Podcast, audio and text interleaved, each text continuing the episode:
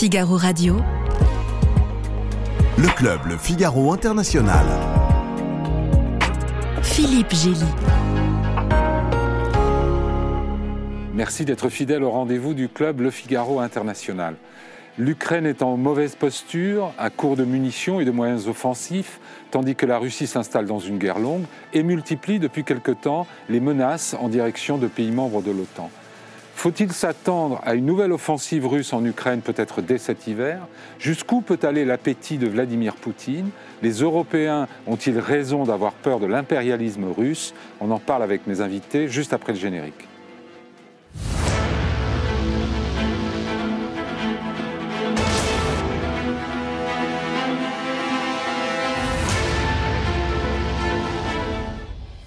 Céline Maranger, vous êtes euh, chercheur sur la Russie, l'Ukraine et le Bélarus à l'IRSEM, l'Institut de recherche stratégique de l'école militaire, et vous êtes membre associé du Centre de recherche en histoire des Slaves à l'Université de Paris 1 Panthéon-Sorbonne. Vous êtes docteur en sciences politiques, euh, diplômée de l'INALCO, traductrice du russe. Vous avez étudié à Yale aux États-Unis et enseigné à Harvard et à Columbia. Et vous êtes notamment l'auteur des Guerres de l'information à l'ère numérique avec Maud Kessar aux presses universitaires de France en 2021. Pierre Lelouch, vous êtes ancien ministre, ancien député, vous avez vous aussi passé par Harvard d'ailleurs, vous avez présidé l'Assemblée parlementaire de l'OTAN, vous travaillez depuis de longues années sur la géopolitique des conflits, et vous écrivez régulièrement des tribunes sur la guerre en Ukraine et celle de Gaza, notamment dans Le Figaro. Vous êtes également l'auteur d'une demi-douzaine d'ouvrages. Je citerai le dernier, La guerre sans fin, en 2017, aux éditions du CERF. Isabelle Lasserre, vous êtes la correspondante diplomatique du Figaro, après avoir été correspondante défense, grand reporter, ainsi que correspondante à Moscou et dans les Balkans. Vous avez signé vous aussi une demi-douzaine d'ouvrages, dont le plus récent est paru l'an dernier, Macron-Poutine, des liaisons dangereuses aux éditions de l'Observatoire. Patrick Saint-Paul, vous êtes le rédacteur en chef du service international du Figaro, ancien correspondant à Jérusalem, à Berlin et à Pékin, après de longues années de reportages sur euh, tous les continents. Et vous revenez tout juste d'Ukraine, où vous avez passé la majeure partie du mois de janvier. Je crois que c'est déjà le, votre troisième séjour depuis le début de la guerre. Quatrième ou troisième? Troisième depuis le début de la guerre, j'étais allé juste avant la guerre. Voilà. Alors justement, on va commencer par vous. Vous allez nous donner des nouvelles du front. Comment ça se passe? Est-ce que, est que la, Russie est en train de reprendre du poil de la bête? Est-ce que ça inquiète les Ukrainiens? Quel est le, sentiment général que vous rapportez de, votre, de vos trois semaines en Ukraine? Alors les Ukrainiens sont assez inquiets, oui, après l'espoir qui avait été mis dans la contre-offensive, euh, qui en fait a été un échec, et ils ont réalisé que ce serait un échec euh, avant même le début de, de la contre-offensive. Et on pense que les généraux. Dès le printemps dernier Dès, dès, dès le, la fin du mois de mai, ouais, ils savaient qu'en fait euh, ça, ça marcherait ils ne pas. Pas dit à ce moment-là, quand même. Oui, mais ils ne voyaient pas le matériel arriver, et ça, c'est un, vrai sujet. Euh. Et donc la situation actuelle sur le front, c'est que, euh, en gros, les Russes attaquent tous les jours, pas avec des attaques de grande envergure, mais où ils envoient des vagues en fait, de, de, 5 à 10 hommes sur des positions ukrainiennes, à la fois sur le front de, de Kupiansk, à côté de Kharkiv, euh, où, j'étais, où on attend une, en fait, euh, l'état-major ukrainien attend une grande poussée russe dans les, euh, dans les jours ou les semaines qui viennent. Et puis sur le front de, de dans le sud, là, à, Robotiné, où il y a eu la, la seule percée. qui était une percée de 20 km et, il y a eu des reculs ukrainiens. Donc effectivement, ils ont repris 7 km aux Russes dans cette région-là. Et là aussi, il y a des, il y a des offensives russes euh, tous les jours où en fait ils envoient des soldats par vague sur des, positions pour savoir, pour en fait déminer le terrain. Ils déminent le terrain et ils envoient ensuite d'autres vagues derrière pour repérer les positions euh, ukrainiennes et pour ensuite les frapper euh, à la fois avec de l'artillerie ou des drones kamikazes. donc les, les Ukrainiens de leur côté, eux disent qu'ils ont donc les, unités, les, bataillons, etc. ont, perdu beaucoup d'hommes dans certains bataillons. Il reste 20% euh, des, hommes qui étaient dans le bataillon avant 2022. Euh, euh, donc il y en a qui ont été perdus, il y en a qui, enfin, qui sont morts, d'autres ont, été blessés et d'autres ont été redistribués dans d'autres brigades.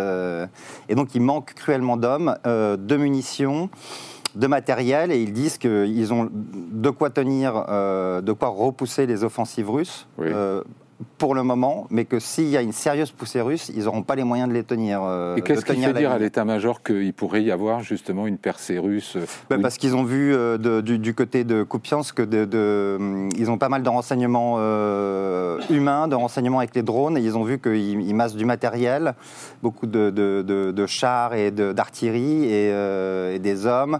Là, ils ont été à 120 000 quand je suis parti, donc ils ont, alors que c'était 80 000 encore au moment de, la fin de l'année.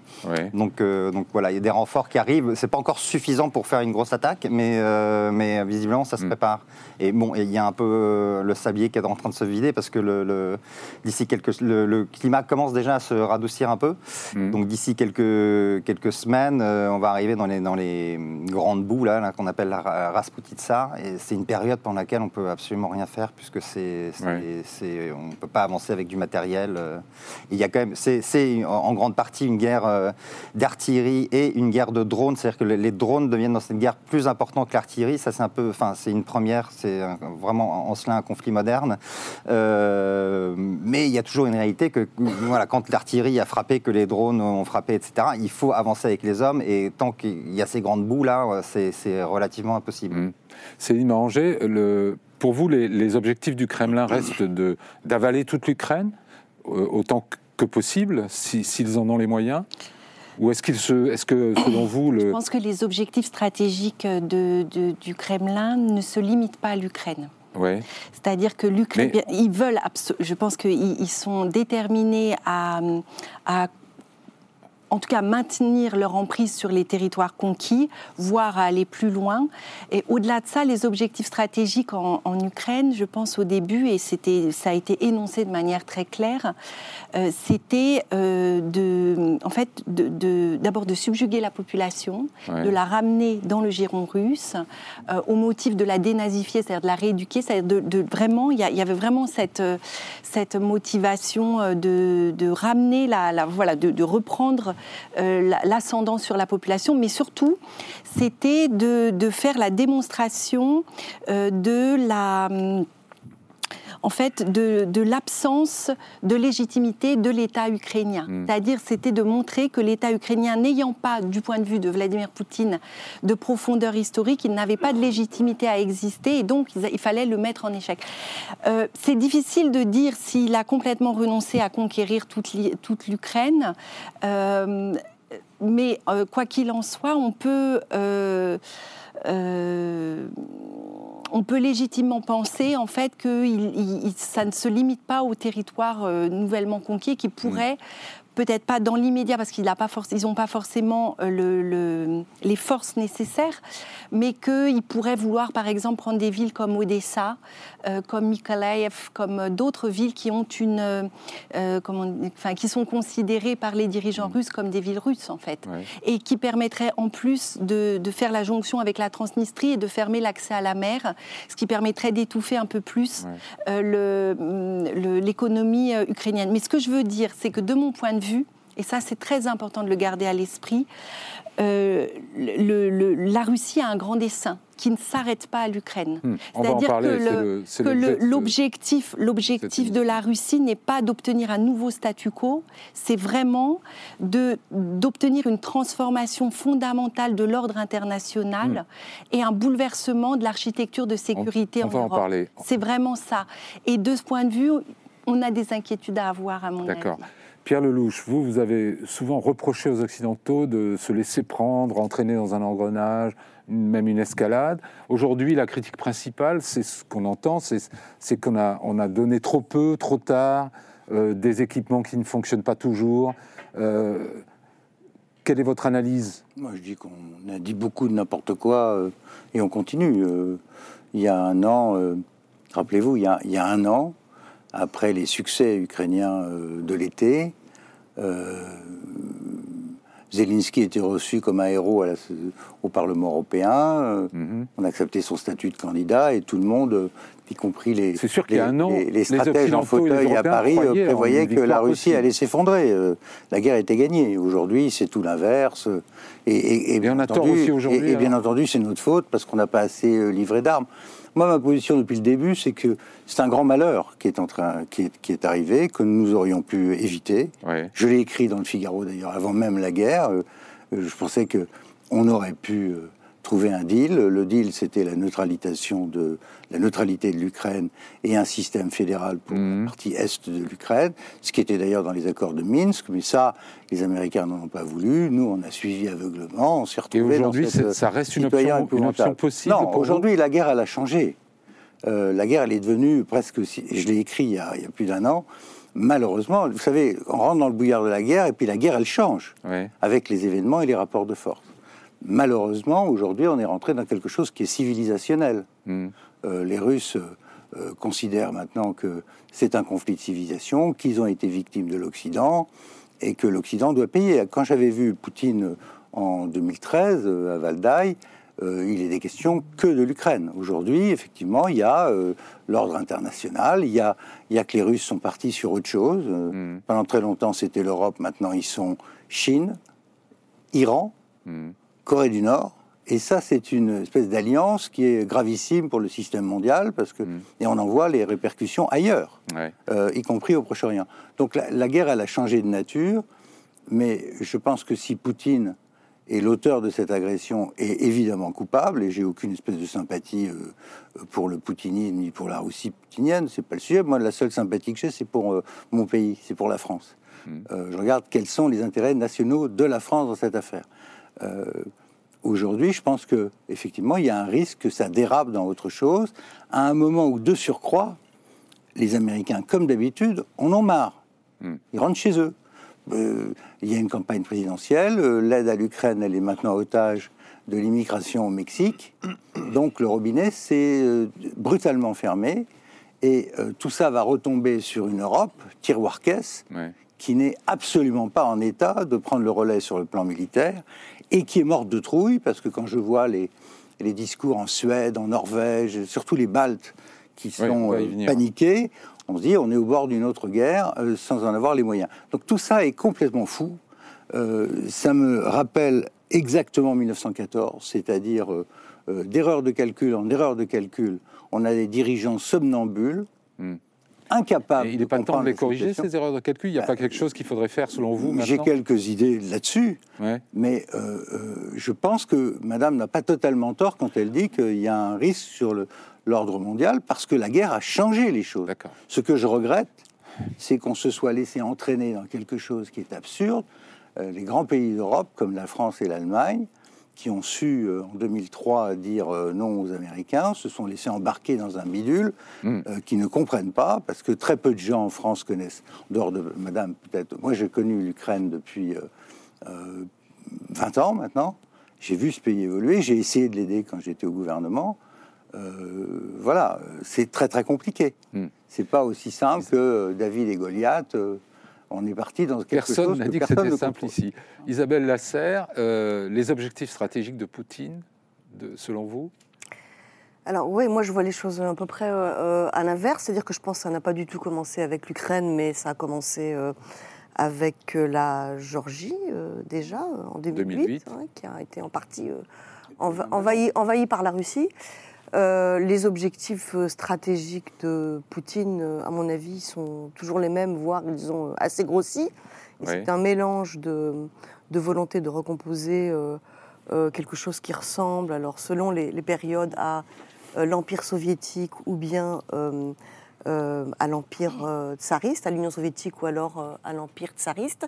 Et c'est aussi la volonté de tuer entre guillemets euh, l'OTAN et de remplacer le, système euh, de la démocratie, le système international et la démocratie, euh, les démocraties libérales par un, modèle alternatif plutôt autoritaire, c'est-à-dire de contester complètement l'ordre international.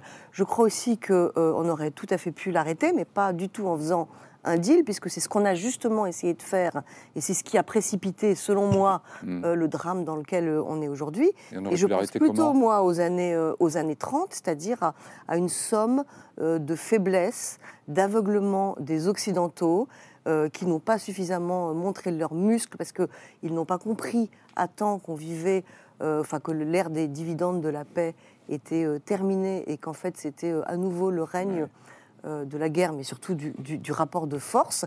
Et je pense qu'on aurait pu arrêter Vladimir Poutine avant, juste en montrant notre force et en faisant vraiment jouer notre dissuasion. Céline m'a un mot là-dessus. Et c'est ça pour moi qu'on n'a pas fait. Moi, je voudrais abonder dans le sens d'Isabelle Lasserre pour, pour dire à quel point le revanchisme est présent dans cette affaire. Je pense qu'il n'y a, aucune, euh, il y a aucun hasard au fait que les exigences de sécurité qui ont été présentées en décembre 2021, elles ont été euh, présentées justement en décembre 2021, c'est-à-dire 30 ans mois pour mois après la dissolution de l'Union soviétique. La guerre a été lancée en février, en février 2022, 15 ans mois pour mois après le discours de Munich, et ça faisait suite au 300e anniversaire de la fondation de l'Empire par Pierre le Grand en novembre 2021. Donc, je veux dire, si on se place du point de vue 2021, euh, oui, C'était le 300e anniversaire de la fondation de l'Empire. Euh, et donc, si vous vous placez euh, dans l'esprit du président russe, c'est ça qu'il a en tête, en fait, quand il lance. Et, là, c'est plutôt. Enfin, quand on voit la symbolique des dates, on se dit qu'il y a vraiment un grand dessin derrière. OK. Alors, la question qu'on doit se poser, c'est où, où peut-il s'arrêter? Ou jusqu'où peut-il aller? Patrick Saint-Paul, on entend euh, c'est le, leitmotiv dominant en ce moment, euh, ça ne va pas s'arrêter à l'Ukraine. Bon. À l'heure actuelle, Poutine n'a pas encore avalé toute l'Ukraine. Qu'est-ce qu'il pourrait menacer au-delà de l'Ukraine? Est-ce que c'est crédible? Ce ce qu'on vous dit euh, en Ukraine, c'est que l'Occident ce que disent tous les, que ce soit les gens au gouvernement, les gens dans l'opposition, c'est que les Occidentaux sont totalement naïfs sur cette question, qu'en réalité la Troisième Guerre mondiale a déjà commencé, et que s'il y a un moyen de l'arrêter, c'est euh, en arrêtant Poutine en Ukraine, et qu'on ne met pas assez de moyens euh, pour ça. Et d'ailleurs, il est vrai que Poutine dit à longueur de journée qu'il est en guerre, pas contre l'Ukraine, il est en guerre contre l'OTAN aujourd'hui. Euh, oui, en tout cas, il, répond à la guerre de, l'OTAN. C'est ce que dit Poutine. Et, non seulement il dit ça, mais il dit qu'il euh, invente des, bataillons de forces étrangères qu'il a, démis euh, en disant dans telle bataille, euh, c'est tel pays qui, l'a vaincu. Par exemple, ils ont créé cette, cette, fausse information il y a deux semaines sur euh, une soixantaine de mercenaires français qui auraient été tués à Kharkiv. Moi, j'étais à Kharkiv le jour où il y a eu la soi-disant frappe. Il y a eu 16 blessés dans une frappe. Il n'y avait pas un seul étranger. Et donc, il, crée ces situations, il crée les conditions d'une extension de, la guerre en permanence. Est-ce que c'est rationnel euh, de la part de Poutine de vouloir s'attaquer à l'OTAN? Qu'en pense euh, non, mais... Ah, mais moi, je crois Pierre Lelouch? Je, crois que on comprend rien à ce qui se passe si on ne garde pas à l'esprit ce qui s'est passé dans les années 90, dans les années que moi j'ai vécu auprès de Jacques Chirac à l'époque. Je crois qu'il y a eu une période où on n'était pas du tout dans cette configuration, euh, mais où on partait pour une sorte de réconciliation historique avec le, courant euh, pro-occidental en Russie. Ça n'a pas marché. Euh, Carrère d'Encausse disait qu'on a raté la Russie comme on a raté la fin de la Première Guerre mondiale, et elle a raison. Mmh. Euh, et, c'est pas un pacifiste qui vous le dit. Moi, j'ai été un grand combattant de la guerre froide quand il y a eu l'affaire des euromissiles, dont l'enjeu était la neutralisation de l'Allemagne. Je peux vous dire que j'étais archi engagé. J'ai été interdit du RSS pendant des années. Je suis pas un soft sur ces histoires-là. Je pense que, avec d'autres, euh, et pas des moindres, euh, qu'on a fait des erreurs monumentales en conservant l'Alliance Atlantique, en l'étendant vers l'Est, en n'accueillant pas la Russie dans un ordre de sécurité différent, c'était la thèse de gens comme Mitterrand, de George Bush père. Alors aujourd'hui, on est dans George Bush euh, père, devant le Soviet suprême ukrainien, euh, quatre mois avant l'indépendance de l'Ukraine, dit l'Amérique ne soutiendra pas l'indépendance de l'Ukraine. Donc on était. Et pourquoi? Parce qu'ils avaient peur de l'instabilité, qu'ils hmm. voulaient que Gorbatchev garde euh, les républiques soviétiques à l'intérieur de, quelque chose de cohérent. Ensuite, qu'est-ce qu'on a fait? Bah, Il y a eu tous les lobbies militaires, baltes, polonais aux États-Unis. Il fallait absolument que l'OTAN perdure. J'ai été président de l'Assemblée de l'OTAN. J'ai vu j'ai vu de mes yeux comment ça se passe. Donc il fallait que l'OTAN continue. Hein. Euh, on avait même inventé cette phrase extraordinaire euh, If not out of area, out of business. Il fallait trouver un ennemi. Donc on a été en Afghanistan, euh, on a fait, fait le Kosovo, on a fait ce genre de trucs. C'est-à-dire si on ne sort pas de notre zone. Mais je veux dire que s'il y a un coupable dans cette affaire qui est Poutine, il y a des dirigeants occidentaux qui ont méchamment contribué à recréer une coupure à l'intérieur. Je sais que vous n'êtes pas d'accord avec moi. justement, on va écouter juste. Dites-nous dites en quoi vous n'êtes pas d'accord. Je, pense qu'il ne faut pas refaire. Enfin, ce qui s'est passé dans les années 90 n'explique pas tout ce qui s'est passé depuis 20 ans en Russie et l'évolution euh, vers un système beaucoup plus autoritaire. Je veux dire, ce ne sont pas les, les Occidentaux qui ont précipité cette transformation politique de la Russie. Ça, c'est le premier point. Donc, il ne faut pas inverser les responsabilités en permanence, ce qui est la ligne de communication. oui, mais on n'est pas là pour refaire les années 90, pardon, mais moi, je voudrais qu'on continue un peu sur notre, notre, notre piste. Isabelle Lasserre, quand les Ukrainiens nous disent nous sommes déjà dans la troisième guerre mondiale, c'est pas un peu une formule passe-partout ça, Vraiment, ça a du sens? Alors, je ne sais pas si on est vraiment dans la, troisième guerre mondiale. Moi, je me, je me garderais bien de, euh, de, de, m'engager là-dessus. Je, veux juste dire, juste une seconde, puis après je réponds à votre question. C'est justement les Occidentaux qui ont refusé l'extension de l'OTAN euh, à l'Ukraine, et notamment un veto euh, français et allemand qui, en 2008, a empêché que l'Ukraine ne rejoigne euh, l'OTAN et on n'en serait peut-être pas là si on avait fait. Bah, on serait en guerre avec la Russie, non? Bah Oui, par exemple. Pas. Alors, cela dit, ceci étant dit, je ne pense pas que la Russie ait les moyens militaires d'envahir toute l'Europe, et je pense même que son objectif, quand elle peut ne pas utiliser le, la force militaire générale, enfin, elle, préfère s'en Elle préfère déstabiliser que, conquérir? C'est-à-dire que, le, en fait, la, euh, la méthode préférée euh, de Vladimir Poutine, c'est d'installer dans des régimes dont il, et des pays voisins dont il considère qu'ils sont euh, dans son proche étranger, dans sa zone d'influence et auquel il, il dénie en fait la possibilité d'avoir une politique étrangère et de défense indépendante, des régimes gouverné par des marionnettes qui sont pro-russes et qui iront toujours dans le sens de la Russie. C'est ce qu'il a fait, par exemple, et qui marche très bien avec euh, la Biélorussie. C'est ce qui a longtemps marché euh, avec l'Ukraine, avant que la révolution de, de, Maïdan, euh, en fait, donne un côté très, très pro-occidental à la politique ukraine. C'est ce qui marche en ce moment à peu près bien avec la Géorgie, hein, puisqu'on a installé une, un gouvernement euh, marionnette qui est, qui est tiré euh, euh, dans l'ombre par un oligarque proche de Poutine qui s'appelle Ivanishvili. Et donc c'est ça le modèle préféré de Vladimir Poutine.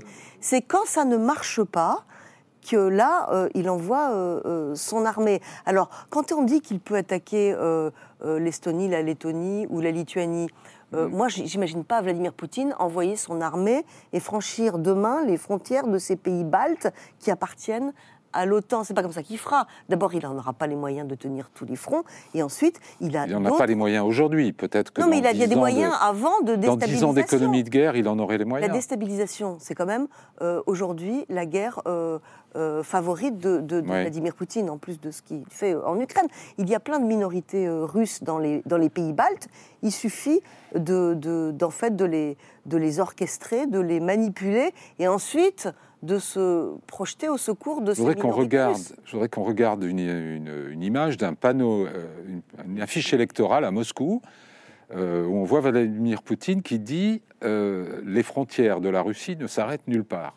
Ça veut dire quoi ça Céline Maranger? C'est une Qu'est-ce qu'il veut dire par là? De la Grande Catherine, en fait. C'est-à-dire que la meilleure manière, ce qu'elle expliquait, c'était que la meilleure manière de, de, protéger les frontières, c'était de, de, les étendre à l'infini. D'accord. Euh, Et c'est vraiment une citation de Catherine II À ma connaissance, oui, ça a vérifié, mais de, mémoire, oui. Euh... Il n'a pas cité sa, source, sa source. Poutine, sur son affiche électorale. Euh, moi, je, ce qui m'apparaît en fait, c'est que ils ont vraiment une stratégie euh, dans la durée. C'est ce que j'essayais d'expliquer tout à l'heure.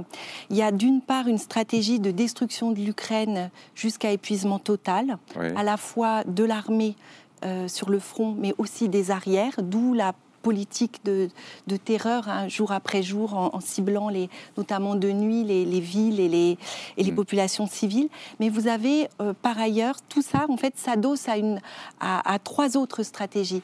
Une stratégie d'affaiblissement euh, des pays occidentaux délibérés par la guerre informationnelle pour semer la zizanie dans les sociétés, pour euh, susciter la défiance vis-à-vis de, nos, dirigeants, pour euh, comment dire aussi instiller un petit peu le, comment dire des,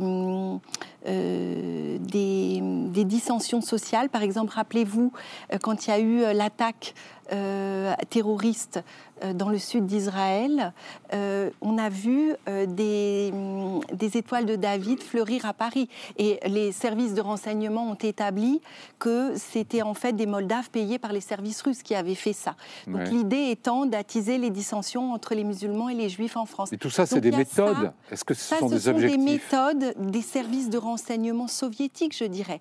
La subversion, la propagande et la manipulation. Donc vous avez une stratégie qui est quand même bien rodée, pour laquelle ils ont un siècle d'entraînement. Euh, et qui peut faire du dégât dans nos sociétés. Hmm. Et, et, ces deux le but, c'est ça, faire du dégât simplement. Faire du dégât. Donc vous avez la stratégie en Ukraine, la stratégie vis-à-vis de nos sociétés, et après, vous avez deux autres, deux autres stratégies. Une stratégie d'intimidation par le nucléaire, avec des, des, des menaces nucléaires qui sont récurrentes à des très hauts niveaux et qui vise à paralyser nos, dirigeants, je pense. Et vous avez une quatrième stratégie qui est une stratégie d'accumulation de crises partout dans le monde pour euh, créer un effet de saturation et des dilemmes stratégiques aux Occidentaux et pour mettre les Occidentaux dans une position de vulnérabilité dans différents endroits du monde. On l'a vu par exemple au Sahel. Euh, je veux dire, Wagner a, cherché à percer dans les pays du Sahel, non pas pour apporter des solutions aux, populations euh, du Sahel. Ils, viennent en fait en, soutien de potentats locaux ou de juntes militaires bien fonctionné voilà, la France, pour en tout mettre, Pour évincer la France, hmm. pour avoir un levier de pression sur les dirigeants français et aussi pour, se, pour, pour, pour, euh, comment dire, pour mettre pour mettre en œuvre des, schémas de prédation. C'est-à-dire que, euh, enfin, vous voyez, il y a tout ça. Donc, ça crée un peu plus d'instabilité dans des régions qui sont quand même, qui restent stratégiques pour la France, pour l'Europe. Et le but étant de, euh, de nous acculer. Donc, si vous voulez, quand vous voyez la déclinaison de ces quatre stratégies, je pense qu'on a quand même quelques raisons de s'inquiéter en Europe. Mhm. Je ne dis pas qu'ils vont nous envahir demain, mais je dis que ça, ça crée quand même euh, de sérieux problèmes de sécurité. Patrick Saint-Paul pour revenir aux, objectifs de Vladimir Poutine, il y a un pays dont on n'a pas parlé, c'est, on parle des Baltes, etc., mais c'est de la Moldavie. Et quand on revient à son discours du 24 euh, février 2022, euh, il cite Potomkin et son concept de Novorossiya. Et la Novorossiya s'étend de la, Moldavie jusqu'à la mer Noire en passant par, euh, par euh, Odessa. Donc la Moldavie est évidemment une cible aussi euh, qui, est, visée par Poutine. Et l'erreur qu'ont commis souvent les Occidentaux, c'était de ne pas écouter ce que disait Poutine et de ne pas comprendre ses messages. Et ça, c'est décembre, qui est, quand même assez clair. En décembre, Poutine déclare que l'entrée de la Finlande dans l'OTAN va lui créer des problèmes et créer une nouvelle, un nouveau district militaire euh, entre Saint-Pétersbourg et la frontière avec la Finlande. En janvier, il s'émeut du sort des minorités russes en Lituanie en déclarant que leur sort affecte, je cite, directement la sécurité de la Russie. Donc tout ça, ce sont quand même des menaces. Enfin, alors peut-être qu'elles ont la vertu de, de, faire peur, d'inquiéter. Comment vous les analysez, euh, Pierre Lelouch ah ben moi, je Ces menaces directes? Je ne suis pas surpris. Je n'attends pas que la Russie devienne un État démocratique sympathique avec nous. Mais est-ce que vous croyez qu'il euh, pourrait attaquer des, pays membres de l'OTAN? Ah, je ne crois pas du tout. Non. Je crois que je crois qu'il va pas se livrer à un exercice de ce genre. Il va compter sur Donald Trump parce qu'il revient à ce que, en gros, faisaient les, soviétiques à la grande époque, que moi j'ai bien connu. Euh, les soviétiques, en effet, passaient par euh, des contournements divers et variés. Quant à savoir s'ils sont gentils, non. Des services spéciaux, plein. Euh, l'utilisation de méthodes non conventionnelles, euh, bien sûr. Mais quand on me dit qu'ils sont euh, l'organisateur du désordre mondial, pardon. Moi, j'avais un maître qui s'appelait Kissinger quand j'étais à Harvard. Son, son, son cauchemar, c'était de c'était d'unir la Russie et la Chine. Non, on a fait mieux. Là, on a fait Chine, Russie, Corée du Nord, Iran. évidemment, à chaque fois qu'il y a une guerre, euh, l'impact de ce qui se passe en Europe se trouve lié. On a maintenant une imbrication des mm. théâtres stratégiques qui n'est pas du tout bon pour nous, qui pèse sur les rares personnes qui ont encore des moyens militaires, c'est-à-dire les Américains, parce que, bon, que, que Poutine euh, s'amuse à exploiter nos faiblesses, c'est la règle du jeu. Mais j'ai jamais attendu que ce soit un État facile à gérer. Les empires qui se disloquent, en général, le font rarement euh, gentiment, sauf peut-être l'Italie. Mmh. Mais c'est toujours très délicat et dangereux.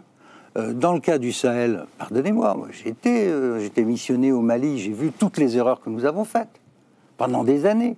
Qui c'est qui a transformé Serval en Barkhane? Qui c'est qui a fait que 3000 soldats français étaient supposés tenir un, territoire grand comme l'Europe? C'est une absurdité. Pendant dix ans, on a dépensé 11 milliards d'euros, on a fait tuer des gens pour rien. Après, on s'étonne si on est mis dehors et si les Russes en profitent. Bah, évidemment qu'ils en profitent. Euh, je ne suis pas surpris. Donc, euh, qu'on aille expliquer tout ça est un grand complot ourdi par euh, une intelligence supérieure à Moscou, c'est une blague. La vérité, c'est que la vérité. Non, mais on peut dire aussi que la Russie participe de cette mise en cause de l'ordre actuel. Évidemment, mais évidemment, mais est-ce que les Américains ont fait que des choses positives toutes ces dernières années? Est-ce qu'ils n'ont pas de zone d'influence qu'ils prêtent si, si, demain vous mettez, euh, si les Chinois par exemple, imaginez deux secondes que les Chinois concluent une alliance militaire avec le Canada ou le Mexique à votre avis, ils font quoi, les Américains hmm. euh, La revendication d'une zone d'influence russe, on peut penser que c'est pas bien moralement, mais ça fait partie de la réalité du jeu quand on fait des relations internationales. Est-ce qu'il fallait absolument étendre la zone d'influence américaine jusqu'aux frontières de la Russie, mettre des missiles antimissiles aux frontières de la Russie, et ensuite prétendre que tout oui, mais on pose la question pour l'Ukraine, on ne la pose pas pour les Baltes ou la Pologne. mais, sur les Quelle est la logique Sur les Baltes, nous avons. En quoi l'Ukraine provoque-t-elle plus la Russie que la Pologne, sur les Baltes, ou les pays Baltes Avant cette affaire ukrainienne qui était. Moi, je sais, j'ai échangé avec Poutine en direct, personnellement, sur la question ukrainienne.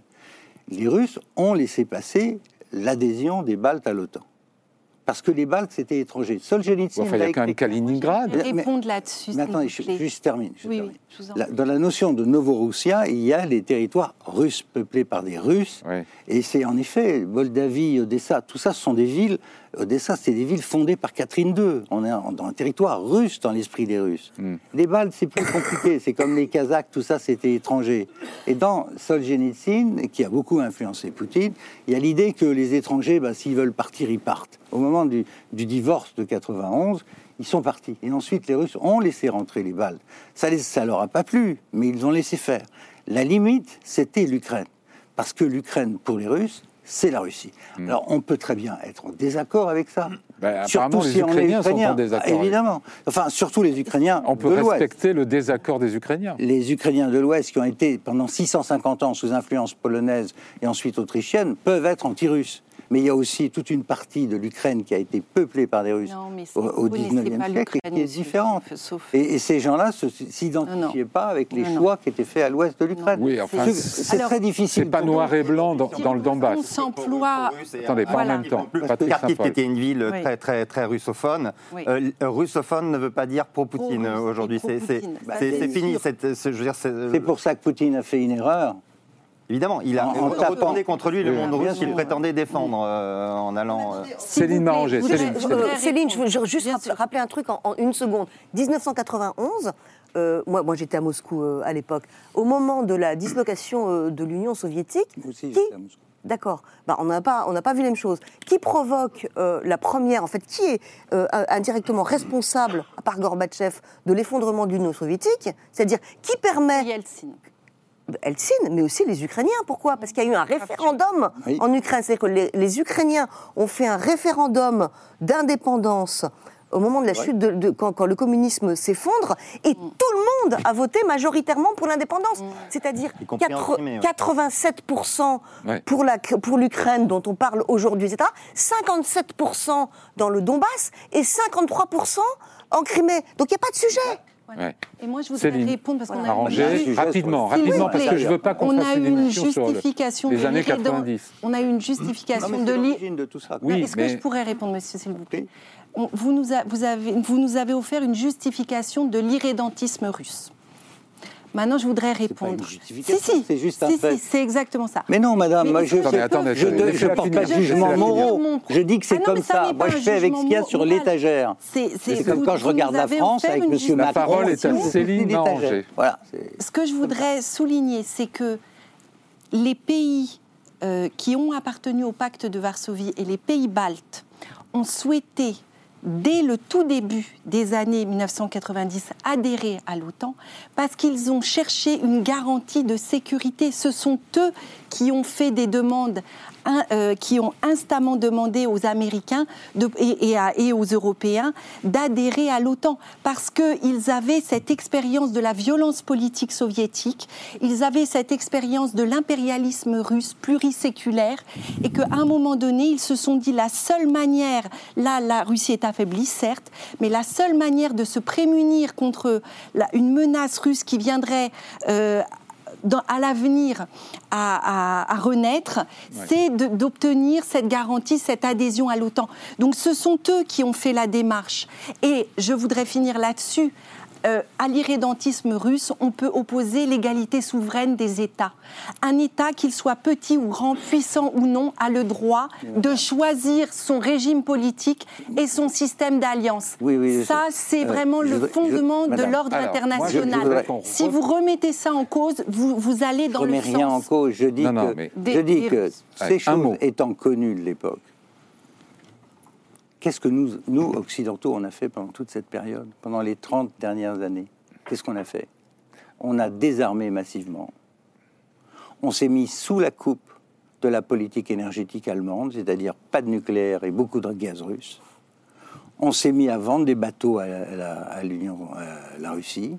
On a, nous, Français, investi 25 milliards d'euros en Russie pour se retrouver à l'arrivée en ayant tout perdu et avec une crise. On comprend, attendez, attendez, on, comprend les torts de, de, de Poutine, on comprend les torts des Occidentaux. Maintenant, je voudrais qu'on se tourne vers la question qui est au cœur de cette discussion, c'est-à-dire si l'Ukraine perd la guerre, qu'est-ce qui se passe pour le reste des Occidentaux, pour l'Europe? On va d'abord écouter euh, Emmanuel Macron qui s'est prononcé lors de ses vœux aux armées sur ce sujet. Une victoire russe, c'est la fin de la sécurité C'est la fin même d'une architecture de sécurité possible en Europe, de notre frontière orientale pour l'Union européenne à l'OTAN, en passant par le Caucase et l'Asie centrale. C'est pourquoi nous continuerons à aider les Ukrainiens.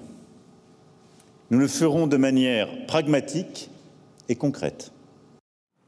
En quoi une défaite de l'Ukraine, si elle survient, est-elle problématique pour les Européens de l'Ouest, voire euh, les Américains éventuellement. Patrick Saint-Paul? Eh bien, parce aura, on aura été en guerre contre euh, la Russie, même si on n'envoie pas de troupes au sol et qu'on n'est pas directement impliqué, et que ce sera un aveu de faiblesse euh, terrible pour les Occidentaux. Et on le voit en fait dans la, façon de fonctionner euh, de Vladimir Poutine. À chaque fois qu'on lui fixe une ligne rouge et qu'on ne la respecte pas, il y a eu le cas de euh, la Syrie, il y a eu euh, l'annexion de la Crimée.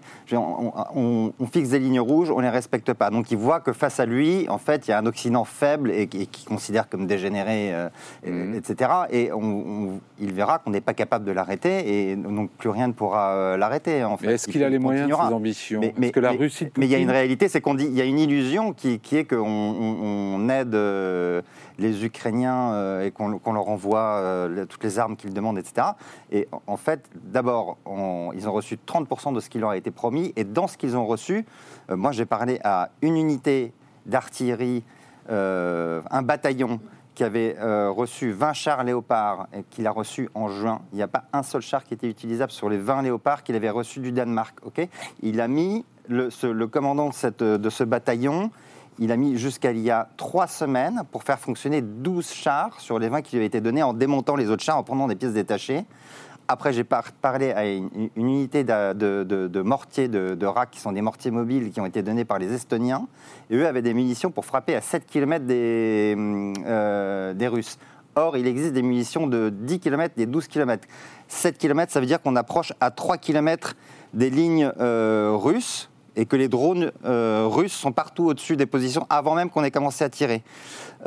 Ensuite, ce matériel-là tombe en panne systématiquement sur le front. Donc, on a l'illusion en Occident qu'on on a donné énormément d'aide à l'Ukraine, en réalité, on n'a pas fait tout ce qu'on pouvait. Alors, ils sont assez satisfaits euh, du matériel, euh, à part les AMX qui sont des, pièges mortels parce qu'il n'y a pas de blindage, mais les Césars les, euh, et les Scalps, les, les, Ukrainiens ne jurent que par ce matériel-là.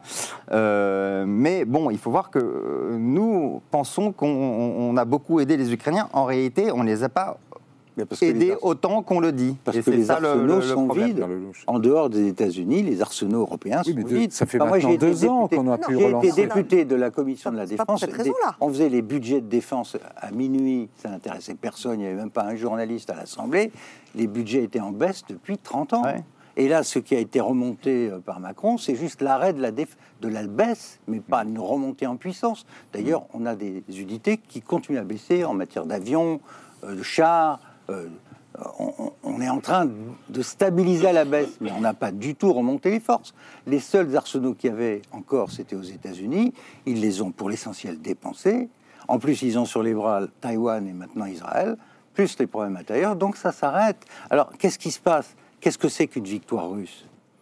D'abord, qu'est-ce que c'était qu'une victoire? Rappelez-vous, le, juste autant qu'il faudra. On n'a jamais défini quels étaient les buts de guerre, dans un sens comme dans un autre.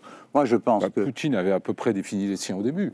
oui, non, mais ce que, ce que, ce que, c'est ça qui m'inquiète, c'est que maintenant il est en position de force et que, en plus du Donbass et peut-être même de relier toute la côte, ce qui, est, ce qui était son intention au départ, euh, il peut être tenté par autre chose. C'est ça qui m'inquiète. Hmm. La, situation où nous sommes aujourd'hui, c'est que on a voulu faire de l'Ukraine notre protégé.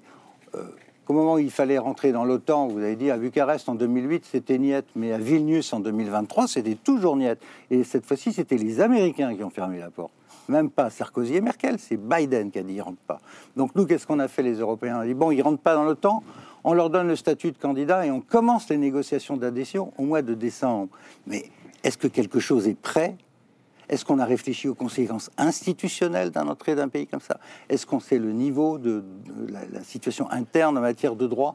Pour vous, l'Ukraine, ce serait un boulet dans l'OTAN, un boulet dans l'UE, c'est ça mais en matière Mais c'est infaisable. L'opposition La vérité, c'est qu'elle n'est pas prête et que les, Européens sont irresponsables de, ne pas conditionner l'aide financière pour, pour le, budget, euh, combler le budget ukrainien à des réformes. Euh, et toute l'opposition le là, dit. On va, là, on va donner 50 milliards qu'elle va trouver, j'imagine, Madame von der Leyen, en s'asseyant sur le hongrois.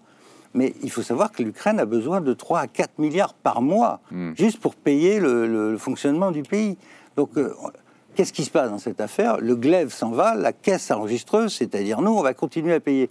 Dans une situation où Madame von der Leyen, elle a aussi mobilisé, tenez-vous bien, 600 milliards pour son Green Deal, où la situation économique en Europe est difficile, où on a un problème majeur d'urgence avec les agriculteurs eux-mêmes victimes non seulement de Mercosur, mais de l'arrivée de centaines. Alors, face à tous ces problèmes, on baisse les bras. Qu'est-ce qu'on fait Non, mais je dis qu'on a affaire à des dirigeants qui, qui, font de, la gestuelle médiatique, parce que c'est bien de dire que euh, on va les soutenir autant que nécessaire, etc., sans que rien de sérieux ne soit fait, ni en matière de défense, ni en préparation. Mais c'est long, non, de relancer les industries non, mais écoutez, moi je suis très énervé, comme pour avoir passé ma vie à étudier ces questions et à les avoir regardées sur le plan de la politique, donc de l'action politique, qu'on se contente de brasser des mots Hein, Monsieur Michel, Madame van der Leyen, puis Monsieur Macron, et chacun y va de sa phrase sur on soutient l'Ukraine. La vérité, c'est que les chars allemands sont bidons. Les seuls, les seuls trucs qui marchent. tous bidons, hein, mais euh, l'essentiel. certains d'entre eux. Les Français commencent à le dire ouvertement parce qu'ils sont accusés en même temps par les Allemands de ne pas en avoir fait assez. Euh, L'Institut Kiel produit des tableaux avec des chiffres bidonnés dans lesquels nous on est mauvais. Et alors en face, les seuls trucs qui marchent, c'est qui en face, en Crimée, c'est-à-dire les scalps. Est-ce que la Russie a, les moyens de ses ambitions? Est-ce que est-ce qu'elle est en train de, devenir vraiment une menace, une puissance menaçante? euh, Oui, alors le, le, truc, c'est pas uniquement parce qu'on a des arsenaux vides qu'on n'a pas aidé euh, suffisamment les Ukrainiens. C'est parce qu'en fait, on, a, on, a, aidé suffisamment les Ukrainiens pour leur permettre de résister aux Russes, mais euh, pas pour leur permettre de gagner. Pourquoi? Parce que en Occident, on a toujours peur de Vladimir Poutine.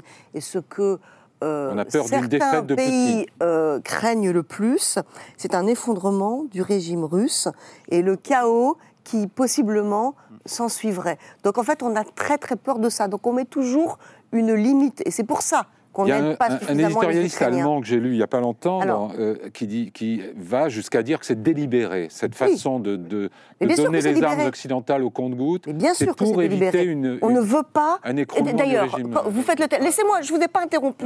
Ok, donc laissez-moi faire ma démonstration. Quand vous essayez euh, de, de, de, parler aux dirigeants européens, c'est-à-dire les dirigeants français et allemands, par exemple, vous, vous, faites vous pouvez faire l'expérience. Vous dites, OK, vous voulez une victoire de l'Ukraine. Vous dites que vous ne voulez pas de victoire de la Russie.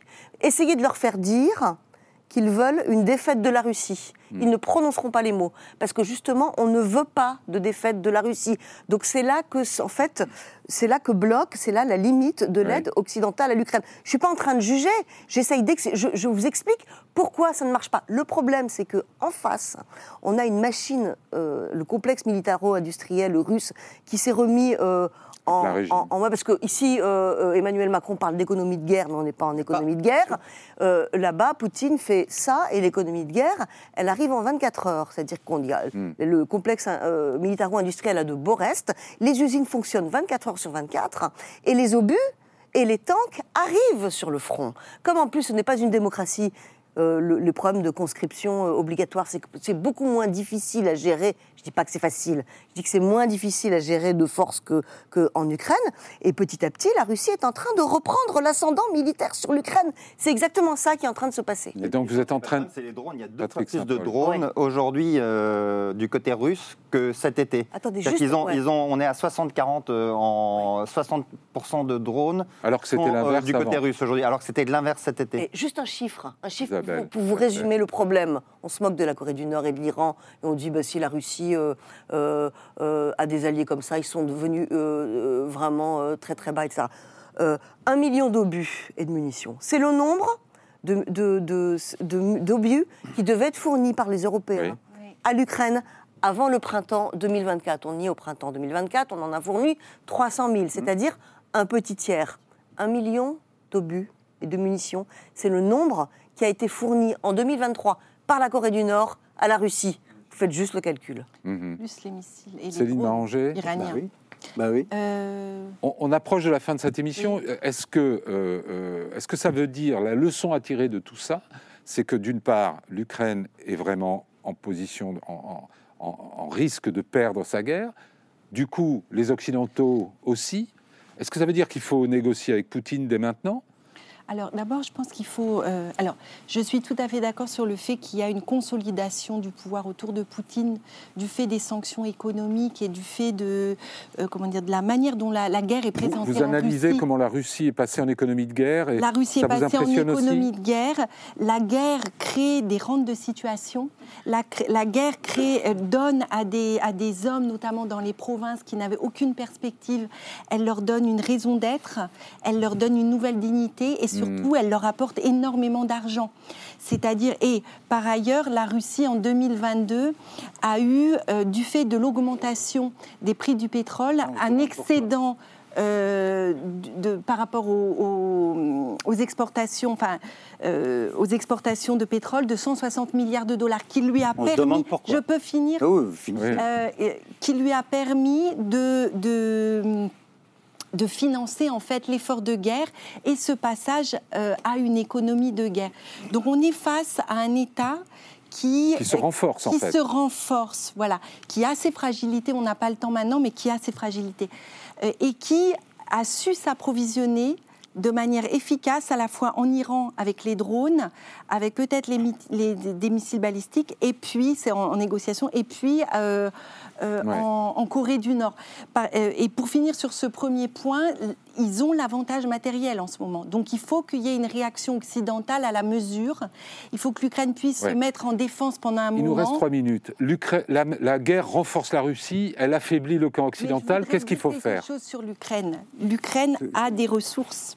Et la première des ressources en Ukraine, je pense que vous ne me contredirez pas, c'est euh, la force morale la force morale de cette population, la détermination de cette population, qui reste pleinement acquise à l'idée qu'il faut. Il y a quand même des failles, hein, Patrick Qu'il faut. Oui, il y a, a pas des failles. Tout le monde est d'accord sur l'objectif. Exactement. En, en, revanche, et personne, si euh, l'Union sacrée, personne qui m'a dit qu'il faut négocier avec Poutine.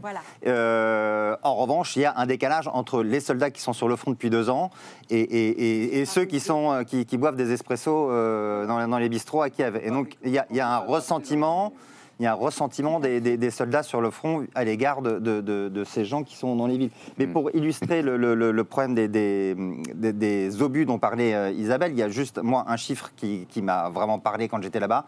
Il y a un commandant euh, auquel on a fixé pendant la contre-offensive l'objectif de reprendre 2 km de territoire aux, Russes. Il m'a dit, pour prendre ces 2 km, il fallait euh, entre 1500 et 2000 obus. Combien est-ce qu'on m'a donné? 60 obus. Hmm. Et donc ça, c'est un problème. Ils n'ont pas assez d'obus pour faire la guerre. On est presque à la fin. Franchement, est-ce qu'il faut négocier avec Poutine Un tout petit mot de conclusion. La leçon que je tire de tout ça, c'est un, euh, si on veut faire la guerre, euh, autant être prêt. Hmm. Voilà. Sinon, on trouve des moyens de faire autrement. On n'est pas prêt.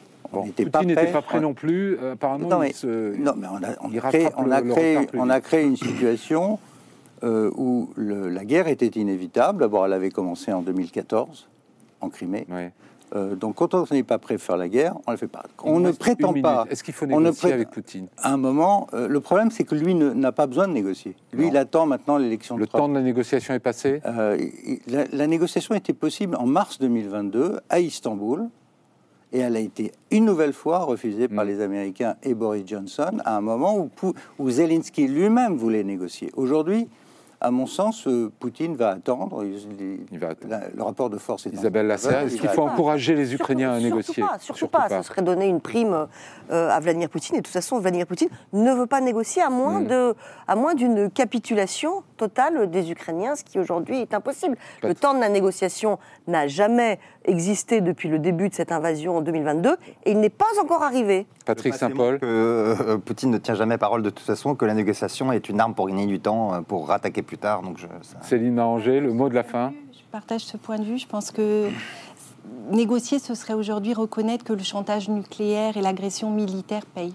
Vous êtes d'accord avec moi pour penser que si vous voulez éviter qu'il attaque, il faudrait se préparer quand même Ah oui Préparons-nous, préparons-nous. En tout cas, cette émission arrive. La peine de faire semblant. Cette émission a touché à sa fin. Merci à tous les quatre. C'est ça qui est insupportable. Non, non, mais Pierre Lelouch, c'est fini. Mais moi, je ne veux pas toujours pas de, de, réarmement de la France. C'est fini, Pierre Lelouch. Euh, Merci. On va vous réinviter, je vous le promets. Merci de votre fidélité. À la semaine prochaine.